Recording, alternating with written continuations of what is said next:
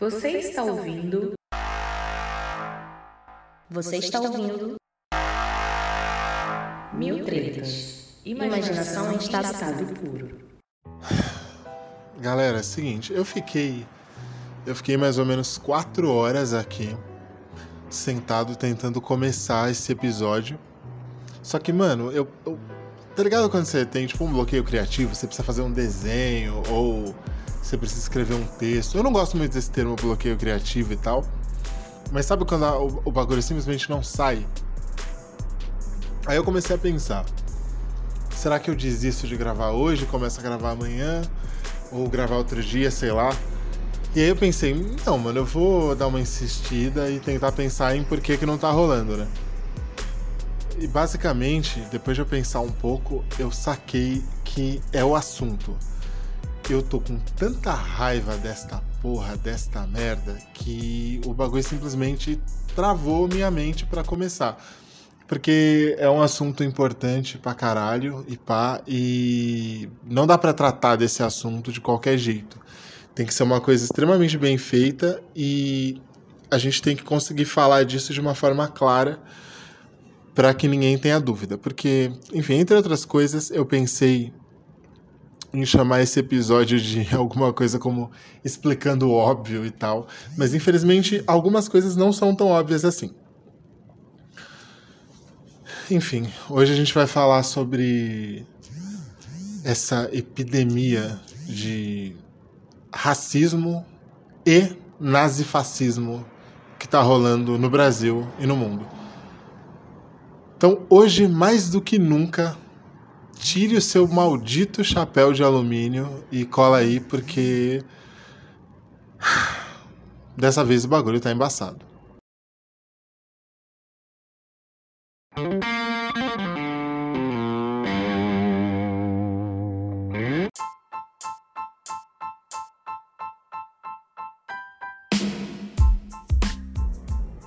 Então, para você que não tava, para você que tava em Júpiter nas últimas semanas, aconteceram duas coisas, dois eventos que deixaram muita gente puta. Tecnicamente, qualquer um que tenha caráter ficou puto com o que andou acontecendo nessas semanas. Que foi o seguinte: primeiro, aquele tonto, né, aquele babaca daquele Leolinsky. Bom, uma pessoa que é amiga de Roger do O Traje a Rigor e Danilo Gentili, boa coisa não pode ser. Né? Enfim, que esse imbecil fez um, um show. Ele fez um show, acho que foi em dezembro, não sei. Não me preocupei em pesquisar muito sobre isso, porque o que importa é o que aconteceu, não a data do show. Enfim, ele fez um show, acho que em dezembro, e a ideia desse show era falar coisas horríveis e chocantes. E assim, rola toda aquela discussão que eu acho até meio blazer, meio, meio, sabe, não vai exatamente ao ponto que deveria ir, que é essa parada de ah, qual que é o limite do humor. Basicamente assim, eu acho que é bom senso, né? Porque o cara fez piada sobre criança com hidrocefalia, o cara fez piada sobre estupro, o cara fez piada sobre vários tipos de, de deficiência, o cara fez piadas racistas, piadas com morte, esse tipo de coisa. E aí, como o tema do programa hoje é o lance basicamente do racismo, eu vou citar a piada que esse idiota fez. Ele falou algo como: Ah, é, o negro reclama que não consegue emprego, o negro reclama que não consegue emprego. É, mas na época da escravidão já, já nasci empregado e, e reclamava mesmo assim. Tipo assim, mano, um bagulho que. Tá ligado? Qual que é a necessidade de você falar um bagulho desses? Qual que é a necessidade de você fazer esse tipo de piada? Claro que eu não tô querendo dar uma aqui de metaforando, eu não vou falar que a, a linha 12C e a marca de expressão 23A mostram que ele isso, isso ou aquilo. Mas assim, de olhar pra cara desse maluco, você já percebe que rola uma, uma certa perversidade ali, tá ligado? Não é uma coisa normal. E além disso, notadamente o cara era um playboyzinho, branco, de olho claro, que nunca teve nenhum tipo de problema sério na vida, provavelmente. E para ele é fácil fazer esse tipo de piada. Então, além dessa perversidade, rola também a questão de que no Brasil é muito barato. Quer dizer, no Brasil, por incrível que pareça, é um pouco menos barato do que no resto do mundo. Mas é muito barato você ser racista. Custa muito pouco. Primeiro, porque, meu, minha prima ela postou esses dias um, um Reels de um. de um. um nego velho, assim, um, um senhor de uns 50, 60 anos, que ele tava dando entrevista em algum podcast. Infelizmente eu não sei o nome dele, eu perguntei para ela o nome do programa e ela também não soube me dizer, porque foi um, um corte que ela recebeu de uma amiga dela e aí ela repostou, enfim. E aí, esse cara falou o seguinte: ele, meu, é muito. O racismo no Brasil compensa muito. O racismo no Brasil é um, um case de sucesso, né? Para usar aí o vocabulário de agência de publicidade, enfim, lugares onde eu já trabalhei, cruzes. O Brasil, o, o, o racismo no Brasil é um case de sucesso, porque é um lugar onde o negro acredita que não sofre racismo e que o racismo não existe, e o branco que pratica acha que não é racista. Então, assim, a gente tem vários, várias camadas desse problema. Tem a pessoa que ela é má, tá ligado? Que ela é arrombada e que ela pratica isso com 100% de intenção e com 100% de noção e com a vontade, com a deliberação de ela ir lá e prejudicar alguém e causar mal a alguém, seja psicológico ou de, ou de outros tipos. E tem aquela galera que ela só tá absorvida pela estrutura e ela acaba praticando é, certas coisas e falando certas coisas meio que porque ela aprendeu assim e porque a estrutura leva ela. A estrutura que eu falo é a estrutura social é, e histórica leva ela a agir dessa forma. No caso desse Léo Lins, é a deliberação, porque ele escreveu aquilo, né? Aquilo que ele chama de piada e aquilo que ele chama de roteiro, ele escreveu essa merda. Lembrando que assim, esse cara, esse Léo Lins, ele é o rei Bogas, né? Tudo que ele toca vira merda. O cara não consegue passar por um lugar sem, sem jorrar cataratas de merda daquela boca. Enfim, eu não vou falar muita coisa porque eu quero evitar processos. Também me processa, seu arrombado. Me processa aí. É, enfim. E isso é uma coisa que reverberou bastante no Brasil. Embora algumas pessoas, algumas pessoas que eu conheço, inclusive, algumas pessoas que eu conheço, inclusive, é, relativizaram, né? Não, é, assim, foi uma piada de mau gosto, mas ah, piada, não sei o quê. E desse ponto a gente vai cortar para a Espanha, a gente vai cortar para o caso do Vinícius Júnior. Recentemente, numa partida contra o Valência, ele foi hostilizado, ele foi humilhado por um estádio inteiro num comportamento claramente que é reflexo desse nazifascismo que está crescendo no mundo, né? É, não só no Brasil, a gente viu o, aí com o Mandrião governando por quatro anos e a, é, é a trupe dele, a gente viu isso crescendo bastante no Brasil. Só que isso é um fenômeno global, infelizmente, não é uma coisa que aconteceu só aqui. É, o Mandrião, o Donald Trump, o Viktor Orbán lá na, na Hungria, aquele outro arrombado lá da Turquia que é o Erdo, Erdogan, enfim, outros arrombados mundo afora, eles são resultados de uma onda dessa merda que está se espalhando pelo mundo. É, nada disso é caso isolado. Esse tipo de coisa nunca é um fenômeno isolado. A gente sempre tem que observar um, um quadro maior que está acontecendo. Enfim, nesse jogo contra o Valência, aconteceram lá um, uma parte de Ziriguidum lá, e o fim das, da, no fim das contas aconteceu que, sei lá, 30, 40 mil pessoas começaram a chamar o Vinícius Júnior de mono que para quem não fala espanhol é macaco.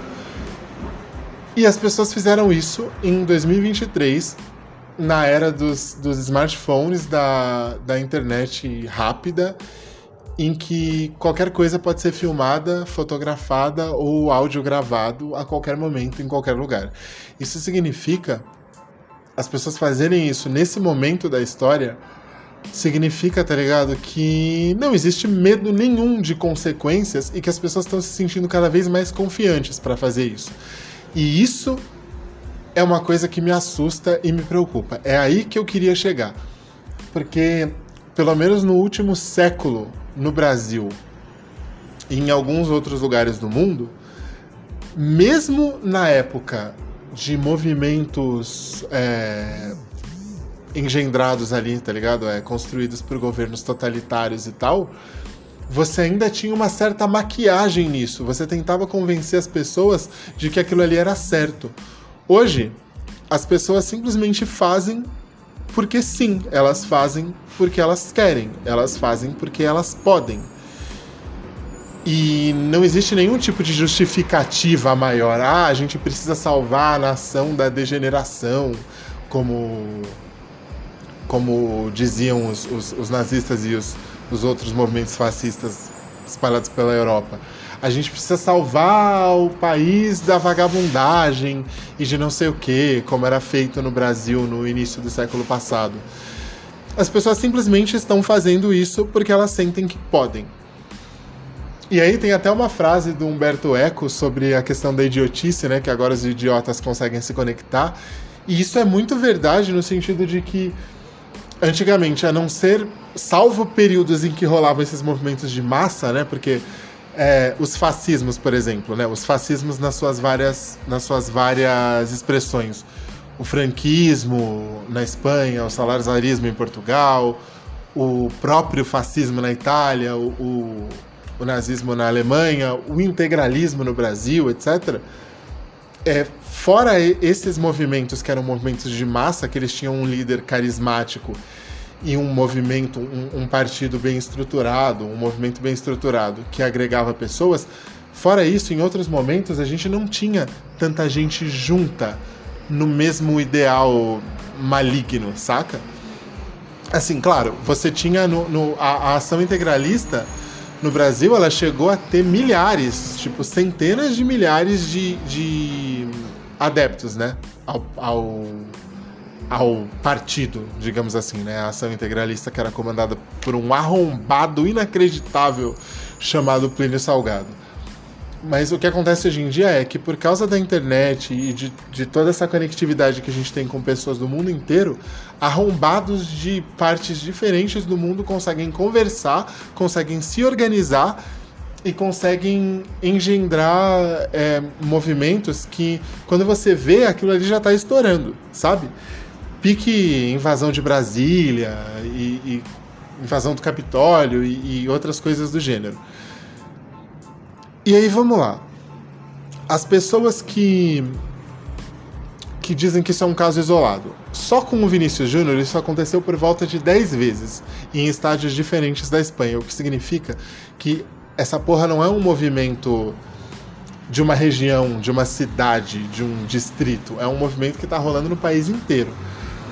E a gente tem, é, principalmente quando se fala da Europa, a gente tem um problema muito sério, porque pensando historicamente, a Europa ela é um, um continente que a partir do século XVI, século XV, XVI, ela se constituiu ela se construiu como, como continente a partir da expropriação e da exploração de outros povos.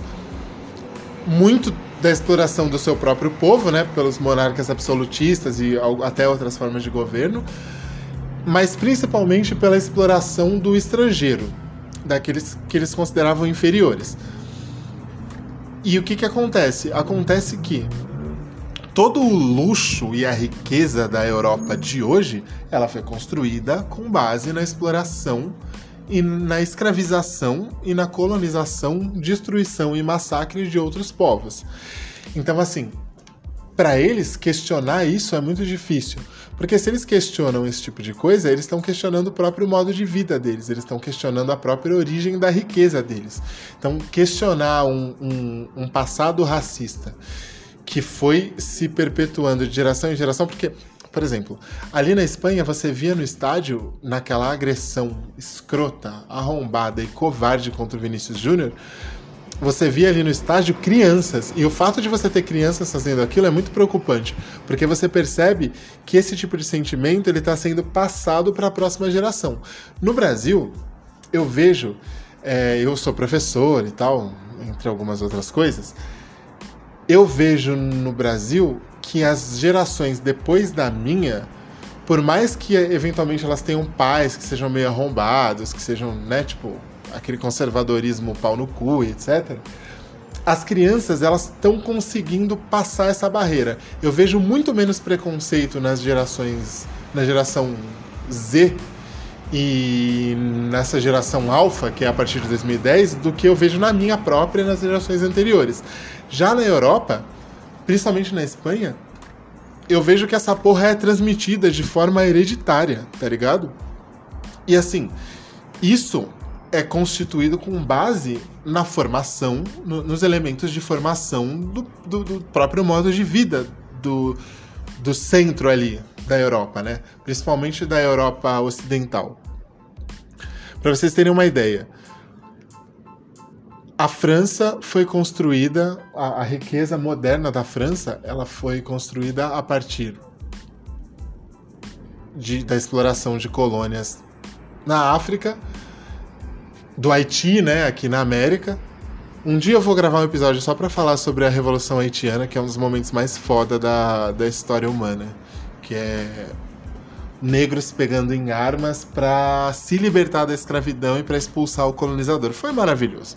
Enfim, a a própria Bélgica, muito da riqueza moderna da Bélgica vem de, da exploração do Congo, por exemplo, né? A história do Congo belga é uma das coisas mais horríveis que a humanidade já viu. Para vocês terem uma ideia, mano, aquele arrombado do Leopoldo II, que era o, o monarca da Bélgica na época, esse filho da puta, baseado na, na escravidão em vários processos de tortura e humilhação do, dos, dos congoleses lá, de, enfim, de várias etnias que viviam naquele espaço esse arrombado, ele acumulou para ele, ele lucrou pessoalmente cerca de um bilhão de dólares, que dava mais ou menos uns 220 e poucos marcos, é, 220 e poucos francos da época. Marco é a moeda da Alemanha, eu chapei aqui. E assim, isso foi por um período de 15 anos, tá ligado? Do, do reinado desse filho da puta. Esse cara, ele tinha sob controle dele um território de mais ou menos 2 milhões e meio de quilômetros quadrados, 2 milhões e 600 e pouquinho. E a, a, a, principal, o principal modo de exploração, né, o principal item explorado lá era a borracha. E, e a extração da borracha é um negócio cansativo, fisicamente cansativo, complicado e tal. E mais de 500 mil pessoas naquela região morreram de Doença do, só de doença do sono. A doença do sono, para quem não sabe, ela é uma doença causada por um protozoário, é um, um dos tripanossoma. Eu não lembro se é o tripanossoma cruzi ou. Enfim, é um dos tripanossoma que causa essa doença. Mas também rolou. Rolaram epidemias de varíola, de gripe suína, de, de desinteria amébica, uma parte de coisa horrível tudo muito devido às condições de trabalho e de vida impostas pelo colonizador europeu. Portugal também. Os caras ficaram riquíssimos a partir da exploração do Brasil e aí foram vários, vários ciclos de exploração, né? Aquilo que a gente chama de ciclos econômicos, que eu não gosto muito, né, de, de usar esse termo também, porque é um termo meio ultrapassado, mas a gente tem o chamado ciclo da cana-de-açúcar, do pau-brasil, do ouro, do café, etc. Tudo isso baseado em escravidão. E o Brasil foi o, foi o maior case de escravidão da história do planeta, porque foram. A gente não tem dados totalmente precisos, mas foi, foi entre 4 e 6 milhões de pessoas que foram sequestradas da África para cá. Para vocês terem uma ideia, nos Estados Unidos não, não chegou a um milhão foi papo de 600, 600, 600 e poucos mil. Por isso que nos Estados Unidos a população negra, inclusive, é de. Não passa de, nunca passa de 13% e no Brasil ela é de 56%. Né? Enfim. A gente teve a França, a gente teve a Alemanha, a gente teve a Bélgica, a gente teve a Espanha, a gente teve Portugal, a gente teve a Inglaterra. Então, os principais países ali do, do centro do capitalismo europeu, né? Os principais países do, da Europa Ocidental, eles cresceram economicamente a partir de regimes escravistas. E o que, que a gente tem é, quais fenômenos a gente tem a partir disso? Parça, na, a, na eu, eu, vou dar um exemplo que eu, eu gosto de usar para ilustrar bem a questão, para ficar totalmente claro. Quando a gente pensa no mapa da África, tentem, tentem pensar no mapa da África, ou se vocês não tiverem o um mapa da África em mente, e quando eu falo em mente, é, é mais no sentido de vocês terem as repartições das fronteiras dos países. Se vocês não têm essa imagem de fácil acesso na mente de vocês, saiam do. Ah, desbloqueiem o celular, vão no Google e digitem mapa da África. Quando vocês abrirem, vocês vão reparar que o mapa da África ele é, ele é feito basicamente de quadradinhos. É quase como se se tivessem passado linhas muito bem conscientes ali entre um país e outro. E sabe por que parece que essas linhas foram traçadas de forma consciente? Porque elas foram na, na época daquela porra que a gente chama de neocolonialismo, as potências europeias simplesmente repartiram a África como se não existisse ninguém morando ali. Mais ou menos o que portugueses e espanhóis fizeram com a América alguns séculos depois, esses arrombados, incluindo também os próprios portugueses e espanhóis, eles fizeram isso com a África. Para vocês terem uma ideia, pensem no Egito. Olhem no, nesse mapinha que vocês abriram, olhem o mapa do Egito. Ele é praticamente um quadradinho também. Se você for pensar no Egito histórico, no Egito que, né, que, enfim, que se formou ali a partir da unificação das coroas do Alto e do Baixo Egito, a por volta de 2000 e a por volta de dois mil e poucos anos antes de Cristo, quase três mil. Eu não tenho aqui de cabeça a conta exata, porque gente que estudou história não é, não é calculadora e não é computador, tá? A gente tem conhecimento, mas a gente não tem todos os números de cabeça, embora eu tenha bastante. Enfim, o que acontecia? O Egito, ele era uma espécie de tripa. Ele, era, ele vinha de comprido ao largo do rio Nilo. Então, assim, o próprio território das cidades, né, dos, dos, dos povoamentos em torno do Egito, eles, iam, eles eram móveis, né? Eles iam para trás e para frente de acordo com os períodos de seca e cheia do rio. Então o, o Nilo ele podia se estender até 40 quilômetros para cada lado, para cada margem.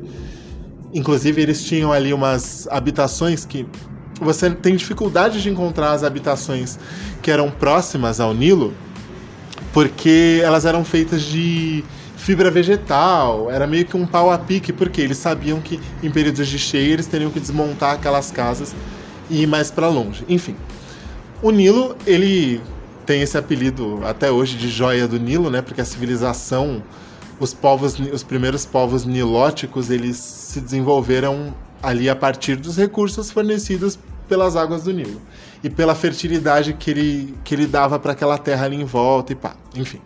Ou seja, o Egito ele tinha essa forma, ele vinha, ele vinha de comprido. Esse formato quadradinho é uma coisa criada pelos europeus. E o que, que essa porra causou?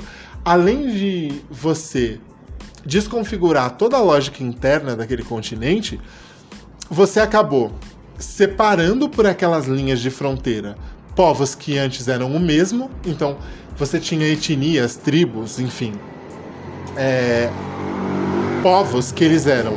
Eles viviam juntos ali numa certa área, você cortou a área de convivência daqueles povos no meio. Por outro lado, você confinou dentro do mesmo espaço povos que eventualmente eram inimigos. Então, aconteceu em vários casos de você juntar dentro de um mesmo quadrado que virou aquele seu, aquela sua área de domínio, povos que eram tratados um com o outro. Imagina o tamanho da merda que isso causa. Você confinar dentro de um espaço dois povos que, que, que são tratados há séculos, às vezes milênios.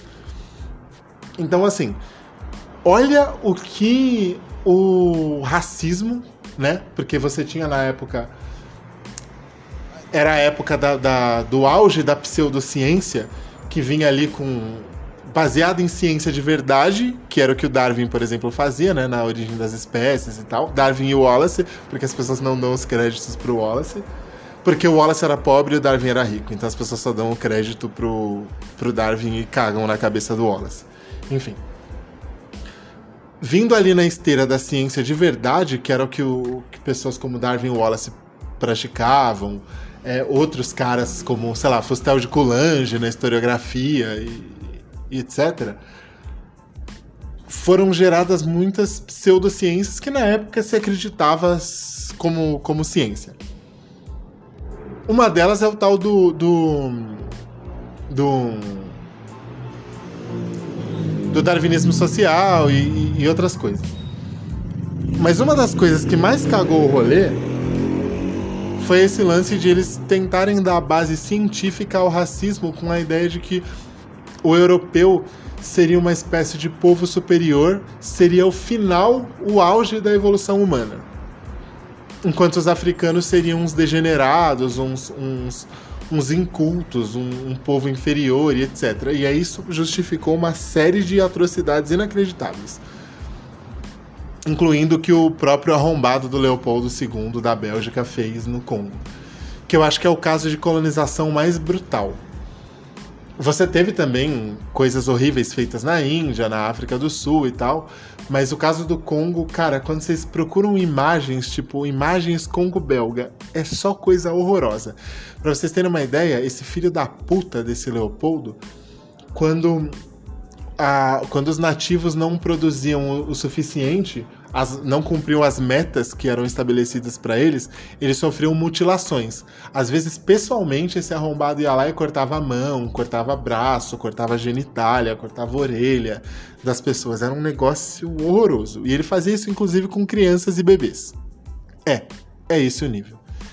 Ou seja, uma civilização que cresceu baseada nesse tipo de coisa, eles têm muitas dificuldades para lidar de frente com a questão. Quem lida um pouco melhor com isso é a Alemanha, em termos de, de políticas públicas, etc., mas só porque eles passaram por um dos fenômenos mais horrorosos da história da raça humana, que é o nazismo. E isso marcou muito a população, mas ainda assim eles têm um certo nível de, de arrombado. Você tinha também, é, no, no, na época do descobrimento, né, do descobrimento, aspas, da invasão de Pindorama, que era como alguns dos povos aqui chamavam grande parte do Brasil, enfim. Na época dessa invasão, a galera tinha a teoria a teoria da degeneração, né, ou teoria da antiguidade, que os, os ibéricos diziam que o Brasil seria uma terra muito antiga, por isso os, os, os indígenas viviam pelados, né, viviam tinham uma ideia um pouco mais liberal em relação a sexo, essas coisas, e eles seriam degenerados porque o Brasil seria uma terra muito antiga e já estaria entrando num estágio de degeneração, ou, pelo contrário, que o Brasil seria uma terra muito recente e eles ainda estariam aprendendo a se desenvolver como ser humano, por isso que eles andavam pelados e eles falavam um idioma que não era compreensível. Essas ideias de, de menosprezo e de desumanização do outro elas são muito antigas, tá ligado? Por exemplo, você tinha já na época da, da Antiguidade Clássica, que é ali aquele período clássico de Grécia e Roma, por exemplo, você tinha ali a questão dos bárbaros, né? Os gregos eles chamavam todo mundo de bárbaro, todo mundo que não partilhava da cultura helênica, porque não existia a Grécia, né? A gente chamava aqueles povos lá de povos helênicos, porque eles compartilhavam a cultura e o idioma, mas a região que hoje é a Grécia, ela era composta por várias cidades e estados diferentes. Então, os atenienses, eles tinham as próprias regras, as próprias leis, os espartanos também, o pessoal de Creta já era outra coisa, de Minos já era outra coisa, e enfim. Mas eles tinham, eles partilhavam da cultura e do idioma. Então eles se consideravam o mesmo povo, e eles se consideravam iguais. Os outros que não compartilhavam da cultura helênica, leia-se cultura helênica, né, ou cultura aspas grega, eles eram chamados de bárbaro. E de onde vem o termo bárbaro? O termo bárbaro, em inglês, inclusive, isso fica mais sonoro, né? Barbarian. Vem de blá, blá, blá, blá, sabe? Tipo, o cara que fala uma língua que eu não entendo. O cara que fala uma língua que é feia. Uma língua inferior. É disso que vem bárbaro.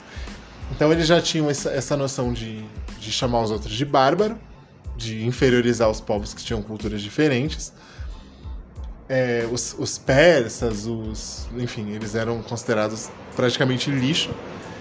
E aí a gente entra numa questão que, mano, é a questão do rolê da escravidão. Tipo, existia escravidão, claro, sempre existiu no, no mundo antigo, né? E hoje, infelizmente, ainda existe de maneira mais escondida aqui e ali. Só que essa escravidão, por exemplo, quando ela era praticada em, de grego para grego ou de romano para romano, geralmente essa escravidão era por dívida. Então, exceto por algumas questões de vestimenta e tal, você praticamente não conseguiria, não conseguia diferenciar quem era escravo. Você conseguiria diferenciar por algumas questões é, de, de vestimenta muito específicas e tal, mas essa pessoa era alimentada, essa pessoa dormia em acomodações relativamente decentes para a época, etc. Na, na Roma, a mesma coisa. Inclusive, na, na Roma era interessante que quando a pessoa, por exemplo, você tinha uma. Isso tanto na Grécia quanto na Roma antigas. Você contraía uma dívida com alguém, você não tinha grana para pagar, e aí você era escravo daquela pessoa por, sei lá, dois anos, três anos, quatro anos, cinco anos, dependendo do, do tamanho da sua dívida. E aí na Roma antiga, quando essa dívida era paga, existia um costume que eles davam uma touca de feltro para libertar o escravo, enfim. Mas nesses lugares você não tinha a marca da, da cor de pele, por exemplo. Então a pessoa ela era escrava porque ela era capturada em guerra, porque ela tinha uma dívida, porque ela atentou contra o governo, porque ela fez qualquer coisa. Só que a escravidão naquela época, diferente do que, do que aconteceu a partir dos séculos XVI, dos, dos séculos 17 e 18 aqui na América, ela era uma escravidão por outros motivos que não por cor de pele ou, ou, exatamente por etnia. Então, a escravidão ela não era praticada de acordo com quem você é. Não era, não tinha a ver com quem você é. Uma das piores, das coisas mais horríveis da escravidão cometida pelos europeus em relação aos povos africanos e, e os, alguns ameríndios e tal, né, alguns, algumas populações nativas da América do Sul, é que esses arrombados eles escravizavam as pessoas de acordo com a cor da pele, ou seja, por aquilo que elas eram. Então, de acordo com a forma como as pessoas nasciam, elas eram escravizadas. E isso é de uma crueldade inacreditável. Fora o fato de que, pela primeira vez, o comércio de escravo virou uma parada em escala, com perdão do anacronismo, né? Porque não existia exatamente indústria nessa época. Mas pela primeira vez a, escravidão ela é realizada de maneira industrial, em grandes quantidades. É um comércio rentável em escala continental que é uma parada incrivelmente arrombada. E, obviamente, que você fazer dessa forma, isso deixa muito mais marcas. Por exemplo, você não encontra hoje na Grécia, na, na Península Itálica, ali no, no, no norte da África, em outras regiões que, que compunham o Império Romano, né? Você não vê resquícios da escravidão romana ou da escravidão grega, por quê? Porque ela não era uma escravidão que tinha a ver com, com com a sua etnia, com a cor da sua pele, com quem você nasceu sendo. Ela era uma escravidão que vinha de outras fontes. Então, o modo como isso se constitui, se constrói, é outra fita. Saca? E aí o pessoal fala, ai, mas por que, que é um problema o Léo Lins fazer essa piada se ele só tá falando? Eu vou dar um exemplo aqui bíblico, tá? É, a galera não falava que Jesus era o verbo? E quando você pega lá o, o, o, tanto Gênesis quanto a criação de a criação na visão de vários outros povos, geralmente aquilo vem primeiro de uma coisa falada para depois a parada se manifestar fisicamente. Então, primeiro as coisas se manifestam na sua mente, da sua mente elas, elas saem pela sua boca e daquelas palavras a realidade vai se construindo em volta. Então, assim, Imagina, eu vou dar um exemplo para vocês. Imagina aquele moleque que era magricela, que era meio nerd, usava um óculos fundo de garrafa na escola. Imagina aquele moleque que era gordinho, que comia pra caramba e que as pessoas achavam que ele era engraçado. Imagina aquele moleque negro que ele tinha o cabelo crespo, assim, assim, assado. Esses, essa, essa galera, antes deles começarem a apanhar dos, dos coleguinhas na escola, Primeiro, eles eram alvo de piada. Primeiro, a galera tirava uma com a cara deles. Primeiro, a galera zombava deles. Primeiro, a galera dava um apelido para eles. Primeiro, a galera jogava eles numa certa caixinha. Ah, o esquisito, o preto, que tem o cabelo ruim, o gordo, isso, aquilo. E aí, depois de um certo tempo, ninguém mais respeitava aquela galera. Porque eles eram alvo de tanta chacota, de tanta piada, que chegava uma hora que o pessoal falava. Hum, talvez seja ok eu aloprar com, com esse cara, então talvez também seja ok eu bater nele. E quando você extrapola isso para a escala da para as relações sociais em grande escala e para a questão de cor de pele, ah, primeiro você faz uma piada, você fala que tipo, ah, o cabelo da pessoa é ruim. Depois você faz uma piada falando que assim, quem faz merda tá fazendo coisa de preto. Primeiro você faz uma piada que assim, tipo, ah, não, porque ó, tal pessoa, tal, o cara é roludo, ele tem a rola grande e ele deve, tipo, comer geral porque ele tem a rola grande. Você reduz o cara a ser um pirocudo. É, trazendo isso até para um lado meio de animal, né? O cara é tipo um animal reprodutor. Ah, porque a mulher negra, porque ela é gostosa, porque ah, a mulata é quente, a mulata é sensual, a mulata é não sei o quê. E aí você extrapolar disso, desse tipo de piada, para você desumanizar a pessoa ou trazer ela para uma realidade em que ela é uma subpessoa, como se ela fosse uma sub-raça. Ah, porque o preto é criminoso, porque o preto é ladrão, porque ó, é preto, o cara rouba a carteira, porque ó, o favelado que é ladrão e é arrombado e é não sei o que, esse cara é preto. Ah, porque a vagabunda, não sei o que, puta, porque ela é preta. Aí você fala isso por, por dias, por meses, por anos, por décadas. Aí, quando a polícia encontra um cara preto na rua, esse cara tá voltando do trabalho, aí o policial, consciente ou inconscientemente, na cabeça dele, ele vai pensar: putz, cara, esse maluco andando nessa rua de noite. Putz, eu passei minha vida inteira escutando que esse cara é ladrão, que esse cara é, é nóia, que esse cara é arrombado. Vou enquadrar esse filho da puta e bater nele um pouco. Aí, disso para você dar um tiro no cara, disso para você prender as pessoas em massa, é um passo. Porque você vai construindo aquilo. Você vai destruindo aquela figura. Antes da gente voltar para os períodos atuais, vamos voltar um pouco no tempo. Primeiro quando primeiramente quando eu dei um tapão aqui em mim mesmo, porque apareceu, sabe aqueles como é o nome desse bicho, mano? Caralho, mariposa. O bicho veio pousar aqui, eu fui dar um tapa pro bicho sair. Talvez tenha saído o barulho da gravação, mas enfim. Antes da gente voltar para os períodos atuais, vamos viajar um pouco no tempo, lá para a época da colonização. A gente teve o, o Brasil foi encontrado pelos portugueses em 22 de abril de 1500, certo? Só que por um bom tempo esse, essa, essas terras elas ficaram jogadas.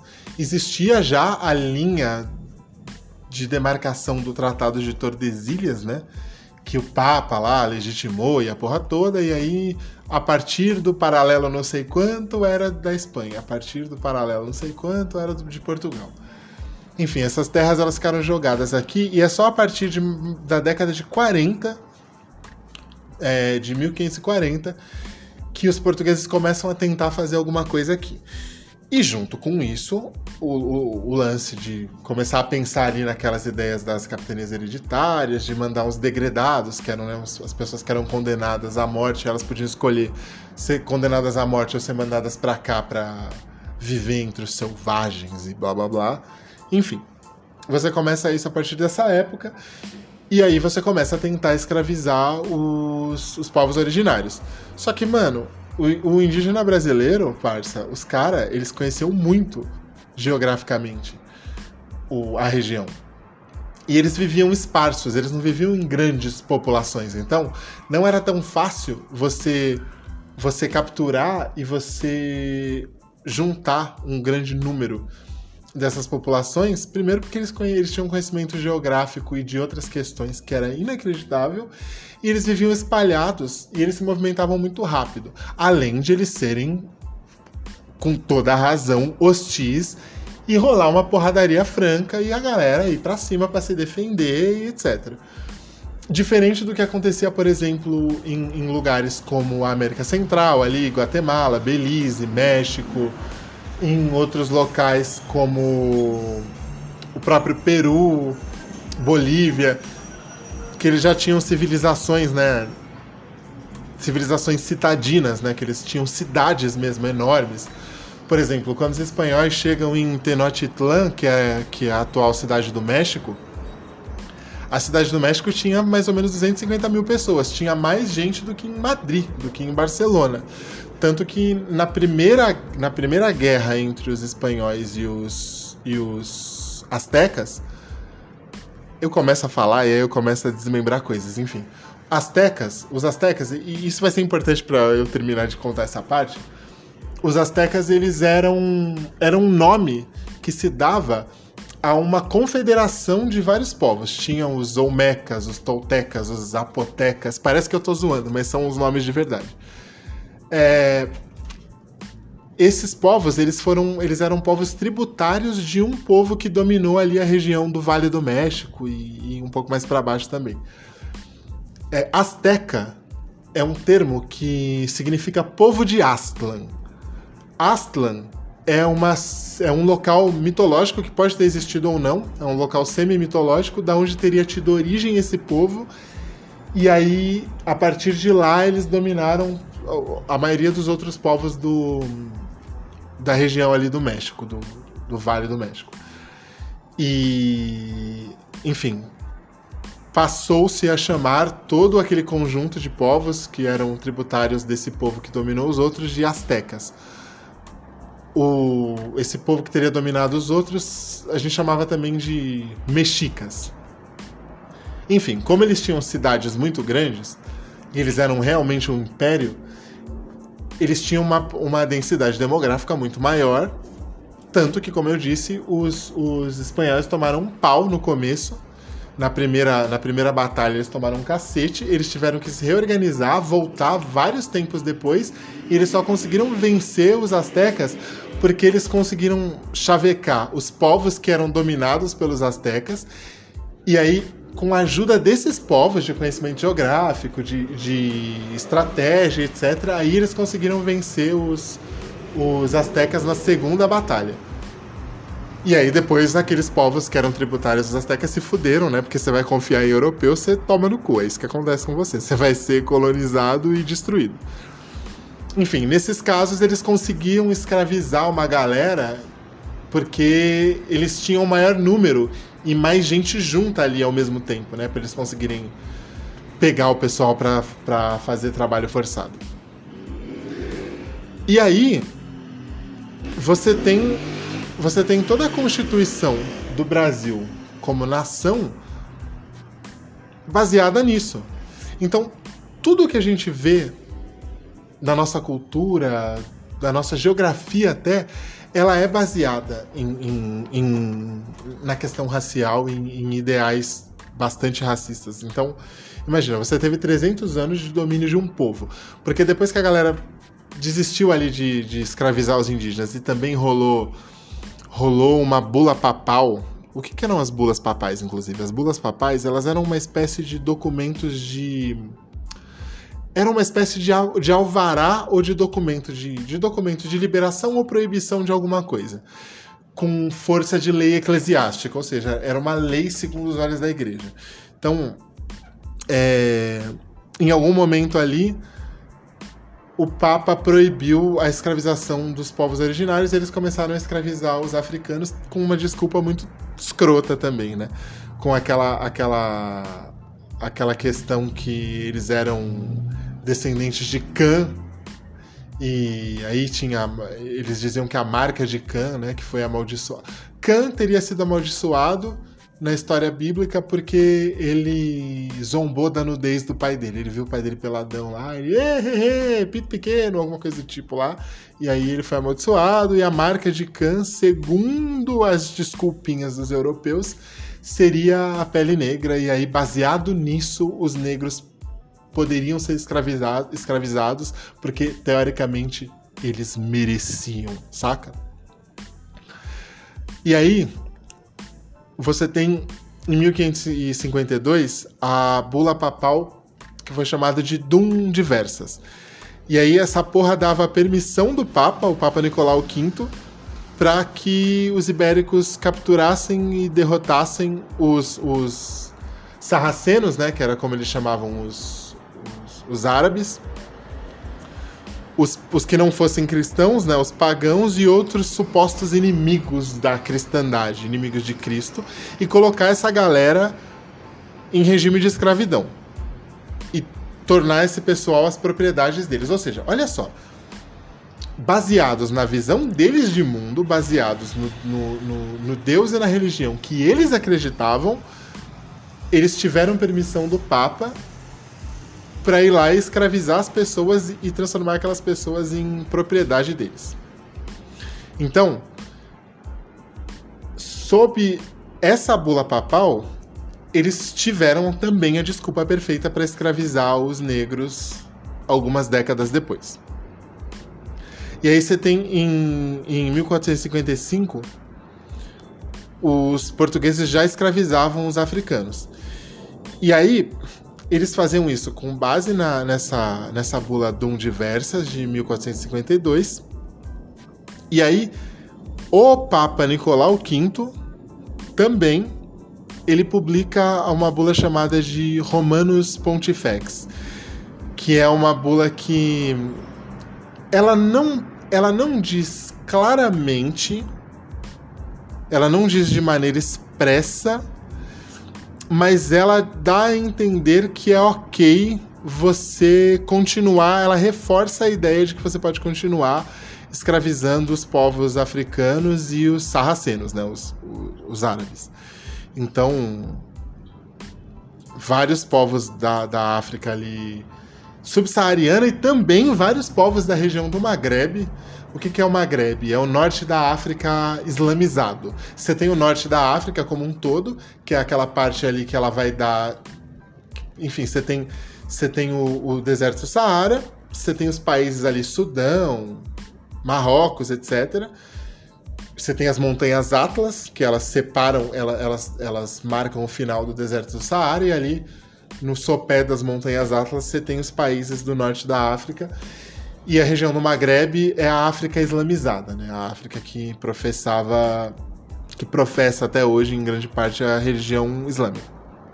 Muitos desses povos que, é, que foram, que eram aculturados pelo islamismo, eles também foram escravizados. Então, você tinha no Brasil muitas vezes escravos que eles eram muito mais cultos e eles sabiam matemática, eles sabiam filosofia, eles sabiam literatura, eles, eles eram poetas tal e eles eram escravizados por algum arrombado porco que não tomava banho e que tinha muito menos conhecimento de mundo, de ciência e de vida do que eles.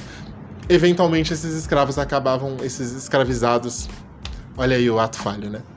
Eventualmente esses escravizados, é porque a diferenciação entre escravo e escravizado é que assim, escravo é como se a pessoa tivesse nascido para aquilo, como se ela fosse aquilo, e escravizado é alguém que foi forçado àquela situação.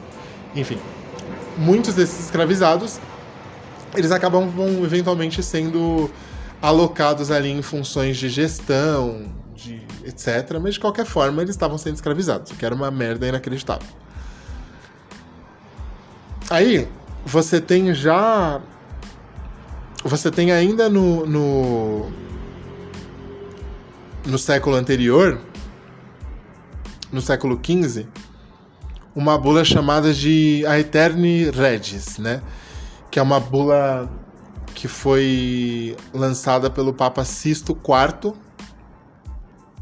E você tem depois, em 1493, a bula Inter Caetera, que é uma bula do Papa Alexandre VI, que é de 1493, se eu não estiver enganado. Essa, essa segunda bula, a Inter Caetera, ela deu à Espanha a autorização para colonizar o Novo Mundo. E aí, nesses textos, eles, eles tiram a base para ocupar também a África e para deportar os africanos para a América. Então, essas duas bulas papais, a Artemis Regis e a Inter Caetera, elas são documentos expedidos pelo Papa que dão autorização tanto para a colonização da América quanto para a colonização da África, e aí isso acaba sendo usado pelos ibéricos em geral, por, por portugueses e por espanhol e por espanhóis, porque o que a galera precisa é uma justificativa, né? Então assim, vai vendo. A palavra, aquilo que é dito, aquilo que é implantado no, no inconsciente coletivo, vem sendo usado há séculos, séculos, séculos, para justificar a escravidão e, e para você justificar práticas que subjugam populações africanas. Principalmente as subsaarianas, né, as que vêm ali de baixo, a chamada África Negra, mas também o norte da África e a região do Maghreb. E para vocês terem uma ideia, no último quarto do século XIX, a população negra, principalmente os homens, eles tinham expectativa de vida de 19 anos. Porque o cara trabalhava feito um desgraçado debaixo de sol, comendo mal, debaixo de frio e de calor, às vezes em, em, em tarefas perigosas que o cara tinha que se enfiar no meio do mato e o cacete. Eu vou tomar água.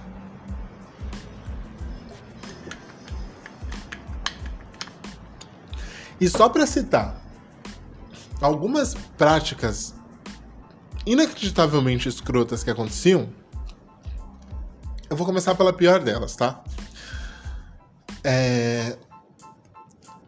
Durante a escravidão, depois que o Brasil já estava depois que o Brasil já estava devidamente colonizado, que a gente já tinha cidades, vilas constituídas e tal, a gente tinha um problema a gente não tinha rede de esgoto. Nem de tratamento, nem de escoamento de esgoto, muitíssimo menos de tratamento. Então o que acontecia? Quando as pessoas mijavam, cagavam, vomitavam ou faziam qualquer outra merda do tipo, literalmente, esses dejetos eles eram depositados em, em grandes vasos, né, numa ânfora gigante. E essa porra tinha que ser jogada em algum lugar.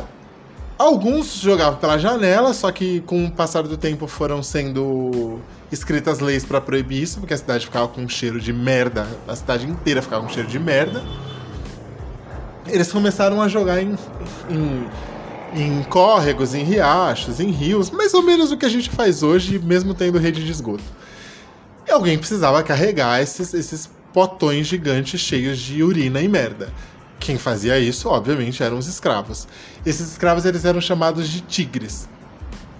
Porque ali a ureia, outras substâncias que, que, que eram contidas nos dejetos humanos, elas acabam, acabavam eventualmente escorrendo ali, estourava o vaso, rachava, ou então ela, ela, ela caía porque, né, por causa do movimento do andar, aquilo ali vazava nas costas desses escravizados, e eles ficavam com listras de, de, Era como se fosse uma espécie de queimadura, né? E eles eram chamados de tigres. Você tinha os escravos de ganho, os chamados escravos de ganho, que eram os caras que, por exemplo, numa cidade ali, a família produzia pães. Esse cara pegava a produção, ficava o dia inteiro vendendo lá na, no centro da cidade, em algum lugar mais movimentado, e voltava e entregava 100% dos lucros do dia pro, pro, pro escravizador. E, eventualmente, se ele fosse roubado ou se ele perdesse dinheiro, ele tomava uma surra inacreditável e era torturado de várias formas. Você tinha as amas de leite, que. Ah, tem uma escravizada aí que ela deu à luz mais ou menos na mesma época que a escravizadora.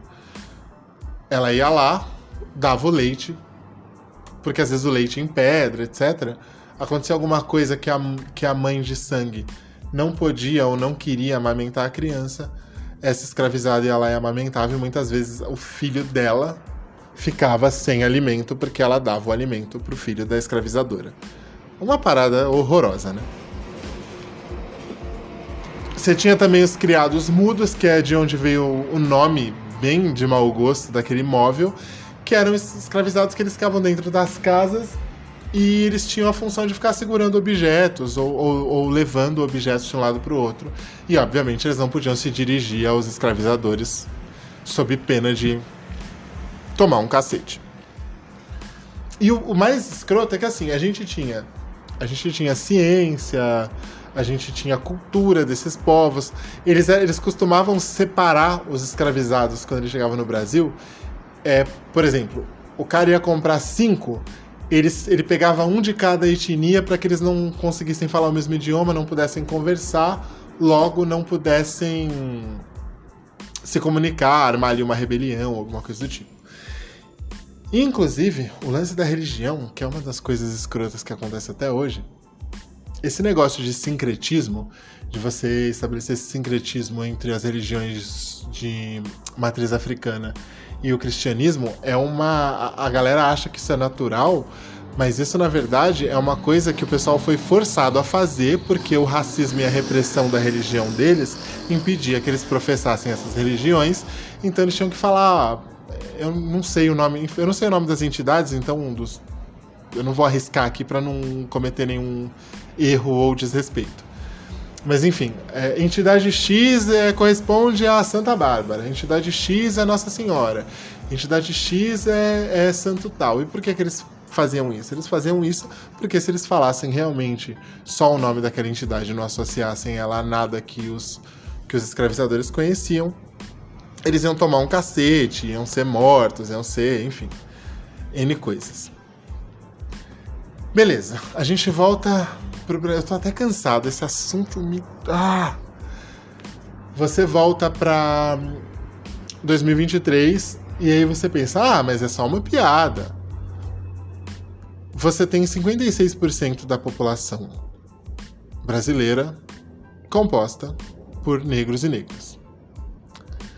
Se você for pensar nos cargos de diretoria nas, nas empresas, só 0,4% de negros ocupam esses cargos. Então você pensa só, se 50% da população é negra, por que só 0,4% está em cargos de liderança? A gente é mais burro que o pessoal branco? A gente é menos capaz?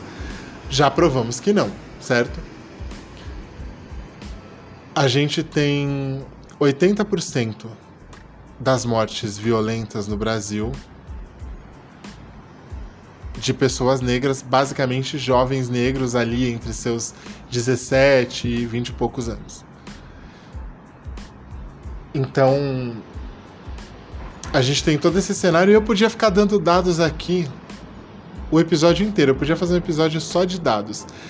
É um pouco de ingenuidade ou de, de desonestidade intelectual a gente dizer que esses números, que essas coisas acontecem por acaso. Eu vou dar um outro exemplo. É, os Estados Unidos eles têm a maior população carcerária é, relativa à população total do mundo.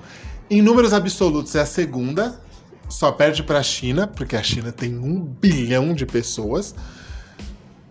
Em números, em números absolutos, ela, ela já é, ela ainda é a segunda, mas em, em números relativos, né, número relativo à população total do país, eles são a primeira. E olha só, a terceira é o Brasil, Coincidentemente, a segunda e a terceira são países que tiveram uma forte cultura de, de escravização e preconceito. Meu, os Estados Unidos, os caras tinham as leis Jim Crow até a metade do século passado. A, a segregação e a falta de direitos civis, isso daí tinha gente que tinha gente viva hoje que passou por isso. Então, assim, não é como se fosse uma coisa que está muito distante no tempo e no espaço. Enfim, os Estados Unidos, a gente tem 13% de. entre 12% e 13%, como eu disse para vocês. Nunca passa de 13% a população negra lá. Mesmo ele sendo 13% no máximo, de 1 milhão de 1,46 milhão de pessoas presas nos Estados Unidos, 67,5% são negros. Então você pensa só, numa população de 13%, 67%, quase 70% de, de encarcerados são negros, existe alguma coisa de errado acontecendo, certo? Aí vamos pensar. A gente tem nos Estados Unidos a questão da 13ª emenda. Eu já falei da 13ª emenda à Constituição dos Estados Unidos na no episódio Encarceramento em Massa, que é um dos primeiros. Vocês podem ouvir se vocês quiserem. Quem não ouviu, é, é bem interessante. A 13ª emenda, ela é de 1865, depois da Guerra de Secessão né, da, da guerra de, de, dos Estados Unidos industrial e abolicionista, não por bondade, mas por questões econômicas. Alguns porque eram gente fina mesmo, mas a maioria por questões econômicas, contra o sul agrário e escravista e confederado e arrombado e redneck, enfim. A gente tem em 1865 a a 13ª emenda. Basicamente, ela é um artifício legal para você continuar escravizando pessoas depois do fim da escravidão. Eu vou ler para vocês. 13ª emenda, seção 1. Não haverá nos Estados Unidos ou em qualquer lugar sujeito à sua jurisdição nem escravidão, nem trabalhos forçados, salvo como punição de um crime pelo qual o réu tenha sido devidamente condenado. Seção 2. O Congresso terá competência para fazer executar este artigo por meio das leis necessárias. Ou seja, a 13ª emenda de 1865, se eu não me engano, dezembro de 1865, ela diz que não pode mais haver escravizados no solo dos Estados Unidos, ou, sobre, sobre, ou em qualquer lugar sob sua jurisdição, por exemplo, Porto Rico que eles não dão esse nome, eles chamam de Estado Livre Associado, mas na verdade a gente sabe que é uma colônia, né? Que eles, que eles tomaram da Espanha, se eu não me engano, na Guerra Hispano-Americana de 1897. Enfim. Basicamente, a 13ª emenda diz o quê? Ela diz que não pode ter escravo no território dos Estados Unidos, a não ser que essa pessoa seja presa. Qual é, a, qual é a população que é presa em maior número nos Estados Unidos? Negros. Vocês lembram que na 13ª emenda diz que se a pessoa for presa, ela pode ser sujeitada a trabalhos forçados? Qual é a população em maior número presa nos Estados Unidos? Isso mesmo. Negros. Ou seja, as cadeias nos Estados Unidos elas gastam por volta de 52 bilhões de dólares por ano para manter essas pessoas presas. Vamos pensar no seguinte: nas cadeias dos Estados Unidos se trabalha, se pratica trabalhos forçados. A maior parte da população é negra, a população carcerária dos Estados Unidos. Se você tem uma empresa e você gasta, sei lá, 20 mil reais por mês para manter a sua empresa, provavelmente você ganha, sei lá, no mínimo três vezes isso. Se eles gastam 52 bilhões por ano para manter as cadeias, imagina o quanto esses arrombados não lucram, quanto esses arrombados não lucram com os trabalhos forçados da população negra que eles prendem muitas vezes arbitrariamente. Fora a questão dos assassinatos, dos espancamentos, de, outra, de uma série de outros absurdos incríveis que, que acontecem por lá. Então, assim, quando você faz uma piada, quando você fica com chacota, você está reforçando estereótipos que vão levar ao, ao reforço de práticas que acabam gerando esse tipo de situação: encarceramento em massa, violência policial, é, falta de oportunidade de empregos que não sejam no operacional. Porque, por exemplo, no Brasil, os negros são maioria onde? Em, em, em, em vagas operacionais. Nunca em diretoria. Então, assim, a gente é mandado pelos outros, em geral. A gente nunca manda. Num país em que a gente nunca manda e é sempre mandado pelos outros, as leis, a, a organização social, o mercado de trabalho, vai ser tudo ditado por quem manda. E quem manda não é a gente. Se você pratica esse tipo de gracinha, de piadinha, se você colabora com esse tipo de coisa, você está ajudando esse cenário a piorar. E aí, assim, a gente tem é, a gente tem no Brasil e nos Estados Unidos efeitos duradouros do lance da, da escravidão. E aí a gente acaba também constituindo, né, construindo a figura do, do dos negros como algo. Como o, o negro é sempre o, o ladrão, o negro é sempre o cara que é forte fisicamente, né? como se ele fosse um animal de carga, um animal reprodutor. É, o negro é sempre o engraçado, como se ele só servisse para fazer piada. O negro é sempre a, a empregada doméstica, o segurança.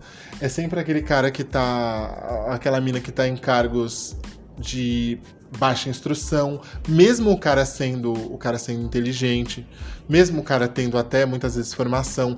Eu mesmo várias vezes eu passei por processos seletivos que, cara, teve uma vez que eu fui fazer um processo seletivo para uma escola que, cara, eu detonei, eu destruí na entrevista. Tinham duas vagas. A galera falou: Meu, fudeu, uma vaga já é sua, os outros candidatos. O pessoal bateu palma para mim quando eu, quando, eu, quando eu dei minha aula lá tal. Os selecionadores ficaram com uma cara de impressionados. Quando chegou no final, eu não estava nem sequer entre os cinco. Eu fui sumariamente descartado. Sumariamente descartado. E aí ninguém entendeu nada. Na época eu tava ficando com uma moça que ela tinha dado aula nessa escola. Meu, é uma escola de uma rede famosa de, de, do Brasil. Quer dizer, do Brasil eu não sei, mas de São Paulo é. Ela falou: Meu, eu nunca vi um, um, professor negro, eu nunca vi um funcionário administrativo de coordenação de biblioteca negro aqui. Eu só vi sempre segurança e parará. E eu trabalhei em várias unidades, eu nunca vi. Alguns diriam que é coisa da nossa cabeça. Mas se você for pesar bem as coisas, eu acho que não, né? E assim, uma das coisas mais desesperadoras em relação ao, ao racismo é que algumas vezes ele acontece de forma escancarada, como é o caso do Vinícius Júnior lá na Europa, que aqueles, aquele bando de arrombado faz isso deliberadamente. Algumas vezes ele acontece por meio de piadas, como é o caso desse chorume desse Léo Lins. E aí muitas pessoas relativizam, porque afinal de contas, ah, ele está sendo jocoso, ele está sendo. Ah, é um. Aí, idiotas como o Fábio Porchat defendem isso, né? Porque o cara tá querendo defender, o cara quer tanto defender o dele que ele nem, ele nem para para analisar a situação. Porque eu também acho, em certa medida, que aquela porra devia ficar no ar, porque as pessoas têm que ver a merda que esse cara tá fazendo. Porque eu não gosto só da ideia de, tipo, ah, ouvir dizer. Claro, tem certas coisas que elas teriam que ser tiradas do ar mesmo, dependendo do que você faz, você tem que tirar do ar. Tem certas práticas que não dá pra você deixar aquilo ali sendo exibido. Mas eu acho que não é o especial dele que vai fazer. O, o especial. Que não é o, a porra do show dele que vai fazer uma pessoa ser mais ou menos racista. Porque as pessoas que são, na verdade, elas vão encontrar, elas vão encontrar eco no discurso do cara. Mas, enquanto sociedade, isso colabora para a construção de uma imagem. Na escala individual, nem tanto. Porque quem vai procurar consumir o conteúdo desse arrombado, geralmente é gente que já concorda com ele. Tipo os filhos da puta que estavam rindo quando ele fez esse tipo de piada. Mas em, em escala macro, isso contribui. Enfim. Às vezes eu acho que devia deixar, às vezes eu acho que devia tirar. Mas uma coisa é eu dizer isso.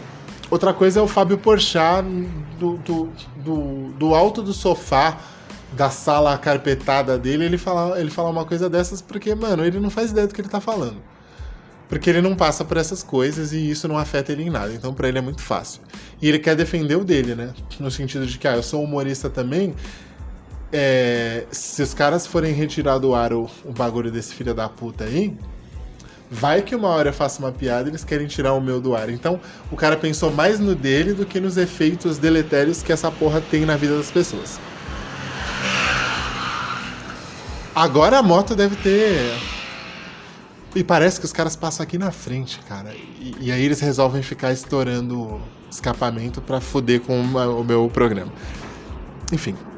É, mano, várias vezes eu mesmo já escutei coisas como: ah, você é mó culto, você tem um puta conhecimento, você é um negro de alma branca. Em todos os casos eu mandei a pessoa se fuder. Já teve uma vez, e cara, sério, vocês que só escutam o programa e nunca viram minha foto, sem zoeira, eu sou um cara bonito. Não, não, tipo assim, não, não, não, não, não tô querendo pagar de cuzão. Eu não tô querendo fazer autoelogio, mas, gente, sério, eu sou um cara bonito, mano. Eu sou, tipo, um cara bonito. Não é que eu sou um cara mais ou menos, assim, nota 5, nota 6. Mano, eu sou um cara bonito. Eu namorava uma moça em idos de 2010. Ela trabalhava num shopping, num, num shopping famoso aí da cidade de São Paulo. E eu fui encontrar ela na, na saída do trabalho pra gente comer um negócio e tal. E aí, uma moça branca da loja falou um negócio pra ela, ela fez uma cara feia assim e saiu. Aí eu, o que que foi, amor? Aí ela, fulana ali, falou que você é, que eu devo gostar muito de você porque você é feio pra caralho. Mano, assim, eu, eu tenho vários defeitos. Eu sou teimoso, eu sou implicante, eu sou vingativo tal. Mas uma coisa que eu sou é bonito. Sério. Por que, que a mina falou isso? Assim, baseado em nada, com dados do Instituto Datacu. Quando eu era criança, a coisa mais comum era eu estar tá vencendo uma discussão na escola sobre qualquer assunto. Vou tomar água. E algum filho da puta vinha me chamar de macaco. Eu tentava, na boa. Eu falava, ó, oh, mano, não, isso aí é errado, isso é zoado, não é legal falar isso as pessoas ficam tristes, ficam ofendidas, blá blá. As, pessoas, as outras crianças não paravam, aí eu batia nelas. Aí geralmente funcionava. Teve uma vez, esse é o caso mais grotesco de todos. Eu tava. Eu tinha ido fazer uma entrevista de emprego, depois eu fui para casa, aí eu acabei, enfim, uma moça que depois se tornou minha namorada. Ela foi na minha casa, a gente, né, foi tomar um café, não sei o que, jogar um dominó. Eu acabei ficando em cima do horário para ir trabalhar. Peguei um, um, um, Uber. Aí eu tava indo pro meu trabalho, deixei ela no metrô tal. Tava indo pro meu trabalho. Quando eu tava perto do meu trabalho, parou uma viatura do lado do, do carro do Uber. E aí um dos tiras jogou aquela lanterna para dentro do carro. Tava assim no comecinho da noite, nem tinha necessidade. Ele fez mais de arrombado mesmo. E aí ele olhou, ele chegou com o carro bem perto, olhou pro motorista, que era branco, e falou: "E aí, tá tudo bem?" E eu no banco de trás. Aí o motorista: "Como assim?" Aí ele: "Não, é que, né, estranho, não sei o quê." E aí o motorista ele começou a ficar muito irritado, ele começou a ficar muito puto. E aí ele, tudo bem o quê? Eu tô trabalhando aqui, sou Uber, o rapaz tá, pegou uma corrida comigo. Aí é, o policial olhou e falou: Ah, é que é estranho, né? Aí eu peguei meu braço, coloquei para fora da janela, comecei a esfregar uma mão no meu. a mão direita no braço esquerdo e falar: É, é estranho, né? É muito estranho. E aí o, o motorista fechou a, o vidro com tudo, tipo, acelerou e foi embora. Aí o, o motorista virou: Ah, vai se fuder. Esses racistas do caralho, vai tomar no cu. E o cara ficou muito irritado. Aí, além, de, além do cara ter ficado irritado pela situação em si, mano, a esposa do cara é, é preta, tipo. Preta, tipo, pretaça mesmo, assim, tá ligado? Tipo aquelas pretas que brilha, tipo, preta. Tipo aquela preta bonita, assim, tipo. Tipo Isa, sabe? E a filha do cara, preta também. É, é embaçado. E, e um, um, último caso que, mano, é esse é muito interessante. Um dia eu estava andando no shopping Higienópolis. Eu fui com a moça que eu namorava na época pra gente trocar o celular dela, alguma coisa assim. E tava frio, tava, tava todo pá, tipo, bonitão assim. Uma moça ficou olhando para mim, ela ficou olhando muito para mim. Aí eu falei, caralho, velho, será que é alguma menina que eu conheci em alguma festa aí no passado e ela tá me vendo e não sei o quê? Mas não. Ela ficou me olhando, aí ela parou na minha frente, ela. Hum, alto, bonito, um belo cabelo, estilo para roupas. Moço, qual é o seu nome? Eu falei meu nome. Ela, hum, quanto você tem de altura? Eu falei, ah, eu tenho 1,92 e tal. Legal. Olha, eu sou da agência tal e eu tô andando aqui procurando uns perfis tal e eu achei o seu perfil incrível. Você quer conversar com a gente tal? Beleza. No fim, a, acabou no fim, como dizem os, como diz o outro, acabou no fim que eu não fiquei no trampo de, de modelo porque eles queriam que eu me... na época ainda tinha um pouco de preconceito com esse negócio de dente. Tipo, eu tenho eu tenho diastemas, sabe? que é aquela separação entre um dente e outro. Eu tenho um diastema aqui no dente, nos dentes, do, nos incisivos aqui. E aí a galera queria que eu fizesse um esquema para juntar meu dente. Eu falei, nem fudendo, mano. A mina falou que eu era pá do jeito que eu tava. Beleza. Eu trabalhava no Juventus da Moca nessa época, no clube. Aí eu cheguei, cheguei meio em cima da hora, né? Não, não atrasado, mas em cima da hora. Aí, um dos caras que trabalhava comigo Tava ele e mais uns outros caras lá do clube, que eu era do administrativo. E esse cara, ele era do, do operacional lá, ele era chefe do, de um dos setores operacionais. E olha só, o cara preto também, hein? Aí ele, nossa, chegou em cima da hora. Eu tô fazendo a voz dele, eu não sei por que, que eu tô fazendo a voz dele, não tinha mínima necessidade. Daqui a pouco eu, eu ramelo aqui e solto o nome dele, enfim. Ele, você nunca chegou atrás. Caralho, eu não consigo parar de fazer a voz do cara. É que ele tinha uma voz muito característica. Enfim. É, ele, você nunca chegou atrás, você nunca chegou em cima da hora assim? Aí eu, ah, porque eu fui numa agência tal, que me chamaram pro negócio de modelo aí. Meu, esse, esse cara, ele começou a gargalhar. Ele, ah, cara feio pra caralho, modelo, sei. Você tava fazendo alguma outra coisa, né? Aí eu olhei pra cara dele. Eu podia ter mostrado os papéis, as fotos tal. Eu olhei para ele e falei: É. Fulano. Quase que eu falei o nome dele agora. Esse filho da puta. Eu, Fulano. É. Você tá falando que eu sou feio. Se você tá falando que eu sou feio, é porque alguém você deve achar bonito. E não vem com esse papo de que, ah, eu não acho homem bonito, porque se você falou que eu sou feio, na sua cabeça você tem aí o contrário do que é feio. Quem, quem que você acha? Quem, que, que, tipo de cara que você acha que é bonito? Aí ele, ah, os caras tipo Brad Pitt, tipo Leonardo DiCaprio, tipo Tom Cruise. Aí eu, ah, você tá falando gente branca. Tipo, caras brancos de olho claro. Então, assim, se você curtisse caras, seria esses caras que você ia chamar para tomar um café. Ou seja, você não acha bonito aquilo que você mesmo é. Porque, assim, eu não sei se você notou, mas você é preto. Aí ficou aquele silêncio. Os caras ficaram me olhando, pararam de dar risada, aí eu fui embora. Mas assim, é, isso é uma parada que acontece mais do que deveria. Muito mais do que deveria. Para encerrar esse episódio, eu vou ler aqui um trecho de um livro do Franz Fanon, que é um, um, um autor negro francês, um dos mais importantes da filosofia, sociologia tal, que eu acho que é muito bom para encerrar esse episódio e para dar uma ideia macro do assunto que a gente está falando. O mundo colonizado é um mundo dividido em dois.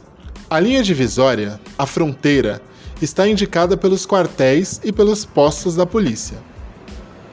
Nas colônias, o interlocutor válido e institucional do colonizado, o porta-voz do colono e do regime de opressão, é o policial e o soldado. Nas sociedades de tipo capitalista, o ensino religioso ou laico a formação de princípios morais, transmitidos de pais para filhos, a honestidade exemplar de trabalhadores condecorados após 50 anos de bons e leais serviços, o amor encorajado pela harmonia e pela prudência, essas formas estéticas do respeito à ordem estabelecida criam, em redor do explorado, uma atmosfera de submissão e de inibição que diminui consideravelmente as forças da ordem. Nos países capitalistas, entre o explorado e o poder, interpõe-se uma multidão de professores de moral, de conselheiros, de desorientadores. Nas regiões coloniais, ao contrário, o policial e o soldado, pelas suas intervenções diretas e frequentes, mantêm o contato com o colonizado e aconselham-no com golpes de coronha ou incendiando as suas palhotas. Que não faça qualquer movimento. O intermediário do poder utiliza uma linguagem de pura violência. O intermediário não mitiga a opressão, nem encobre mais o domínio. Expõe e manifesta esses sinais com a boa consciência das forças da ordem. O intermediário leva a violência à casa e ao cérebro do colonizado. Condenados da Terra, capítulo 1 A Violência, de Franz Fanon. Obrigado, gente.